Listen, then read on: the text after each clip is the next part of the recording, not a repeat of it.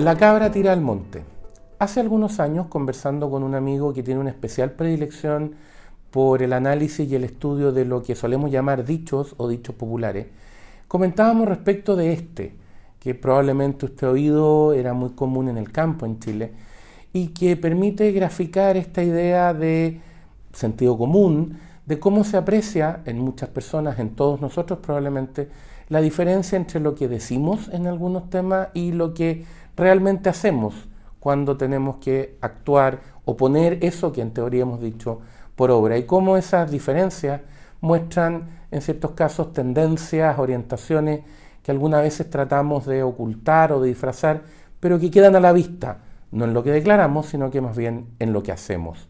Eh, no pude dejar de recordar esta conversación cuando oía a algunas autoridades gubernamentales comentar respecto de la reciente ley, recientemente aprobada ley, que modifica la normativa sobre delitos económicos y delitos medioambientales, según se la ha denominado, que aumenta las penas, cambia figuras, etc.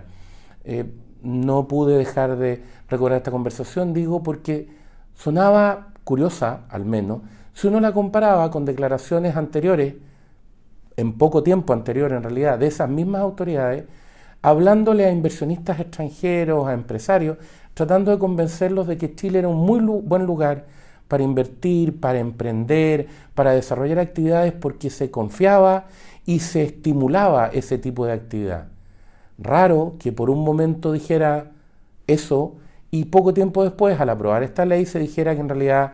esta actividad o este ámbito de la vida humana era más bien un ámbito oscuro, corrupto, eh, de, muy mala, de muy mal funcionamiento y en el que era necesario entrar prácticamente con delitos muy con figuras penales, perdón, muy fuertes, muy duras, para terminar con, y aquí uso las frases usualmente empleadas en este caso, abusos, corrupción, etcétera, como si este fuera el único lugar donde se depositaban todos los males.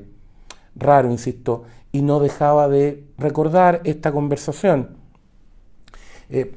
en este tiempo, en estos días, han aparecido ya varios comentarios de expertos, varios análisis sobre este proyecto y sobre sus implicancias, que apuntan que se trata de una reforma que en cierto sentido se puede considerar o definir como exagerada desde un punto de vista penal, que rompe ciertos criterios básicos y muy fundamentales en esa materia y viene a agravar exageradamente, insisto, un ámbito o un área. Eh,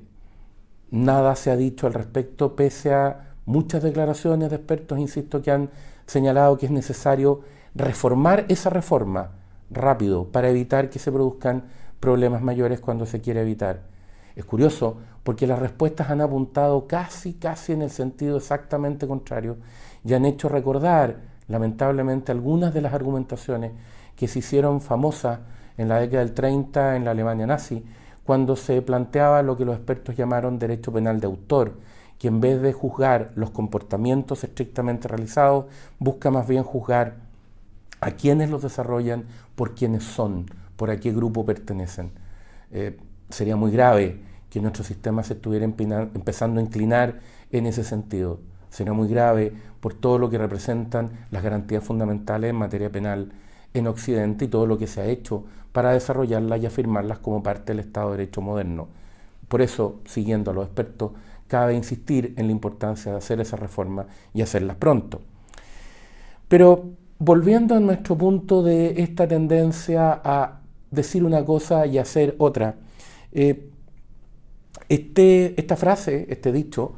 eh, según me comentaba mi amigo en esta ocasión, tiene una segunda lectura o una segunda manera de ser entendida,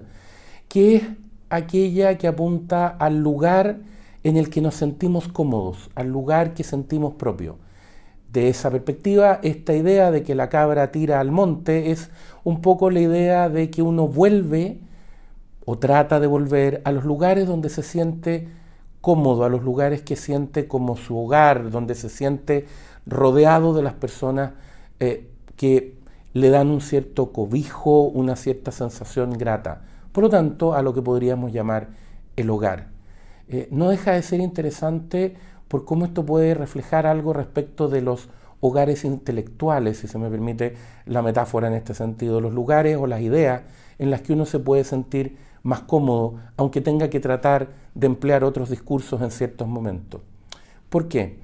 A usted le ha pasado igual que a mí que en los últimos días, o en los últimos meses en realidad, ha oído o ha tenido la oportunidad de leer o de acceder a muchos testimonios de personas que vivieron eh, el gobierno de la Unidad Popular, que han contado con más detalle sus experiencias personales y la experiencia de cómo funcionaba el gobierno.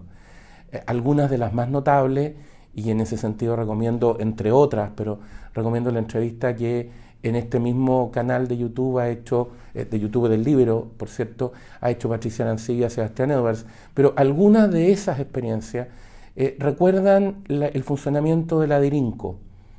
la Dirección de Industria y Comercio, que fijaba en Chile miles de precios. Sí, miles de precios. Y cómo eso se hacía con muy poca herramienta técnica, con muy poca capacidad. Alguien me diría, nunca existe esa capacidad porque siempre es una intervención por cierto, y una intervención indebida, pero lo que, pero lo que se ve es cómo esa intervención se hacía con muy, muy poca base técnica y además con mucha, muchísima arbitrariedad.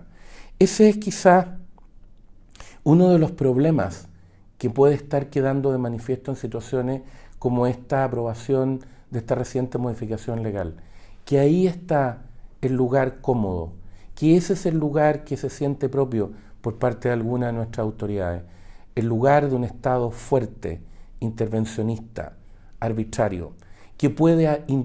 intervenir en la vida no solo de las personas, no solo de las empresas, sino que de toda la sociedad en todos sus detalles, sin mayores requisitos técnicos, sin mayor orden, sin mayor control. Usted me dirá, en nuestro sistema hoy día tenemos precios fijados, la energía eléctrica, el agua, etc. Sí, y Chile se ha hecho famoso internacionalmente porque eso se hace mediante fórmulas con sistemas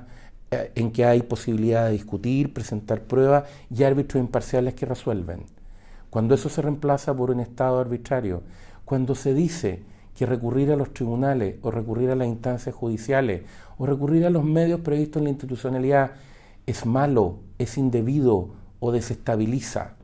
¿Recuerda usted las declaraciones recientes de algunas autoridades que criticaban a dirigentes empresariales porque habían ido al Tribunal Constitucional a ejercer acciones previstas para discutir este texto de ley y para decir que hacerlo, hacerlo era grave? Como si discutir lo que hace una autoridad fuera per se, siempre, y aunque se usen los medios previstos en el orden institucional, eh, para ello, grave. Eh, eso tiene que ver, insisto, con una cierta eh, mentalidad, con una manera de enfocar las cosas, que refleja, como decíamos, no solo la diferencia entre lo que se dice y lo que realmente se quiere hacer, sino que la diferencia entre lo que se dice y en algunas ocasiones dónde están las ideas, dónde está este lugar cómodo, real, dónde está, insisto por usar la metáfora, el hogar mental, dónde está el lugar donde se siente cómodo. Eso puede ser muy grave y es muy importante, por lo tanto, que todos nos demos cuenta de cuál es esa diferencia y dónde están efectivamente las ideas y las visiones de las distintas autoridades para que en el marco del sistema democrático podamos hacer lo que la democracia asume que tenemos que hacer, que es votar en consecuencia. Ahora, en estos días se nos insiste en que es muy importante, y todos los antecedentes apuntan en ese sentido,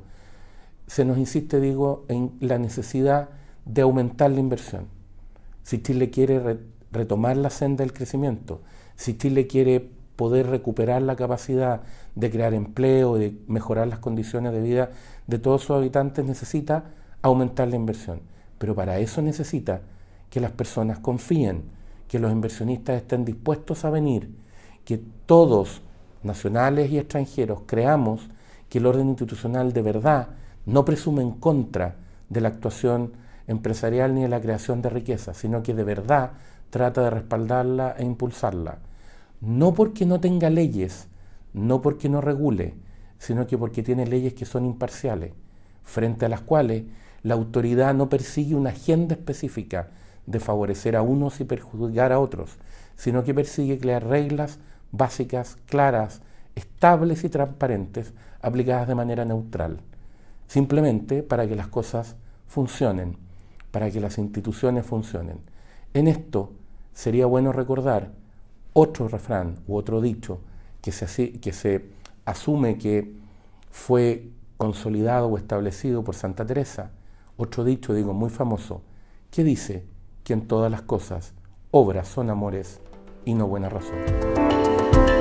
El libero, la realidad como no la habías visto. Haz que estos contenidos lleguen más lejos haciéndote miembro de la red Libero.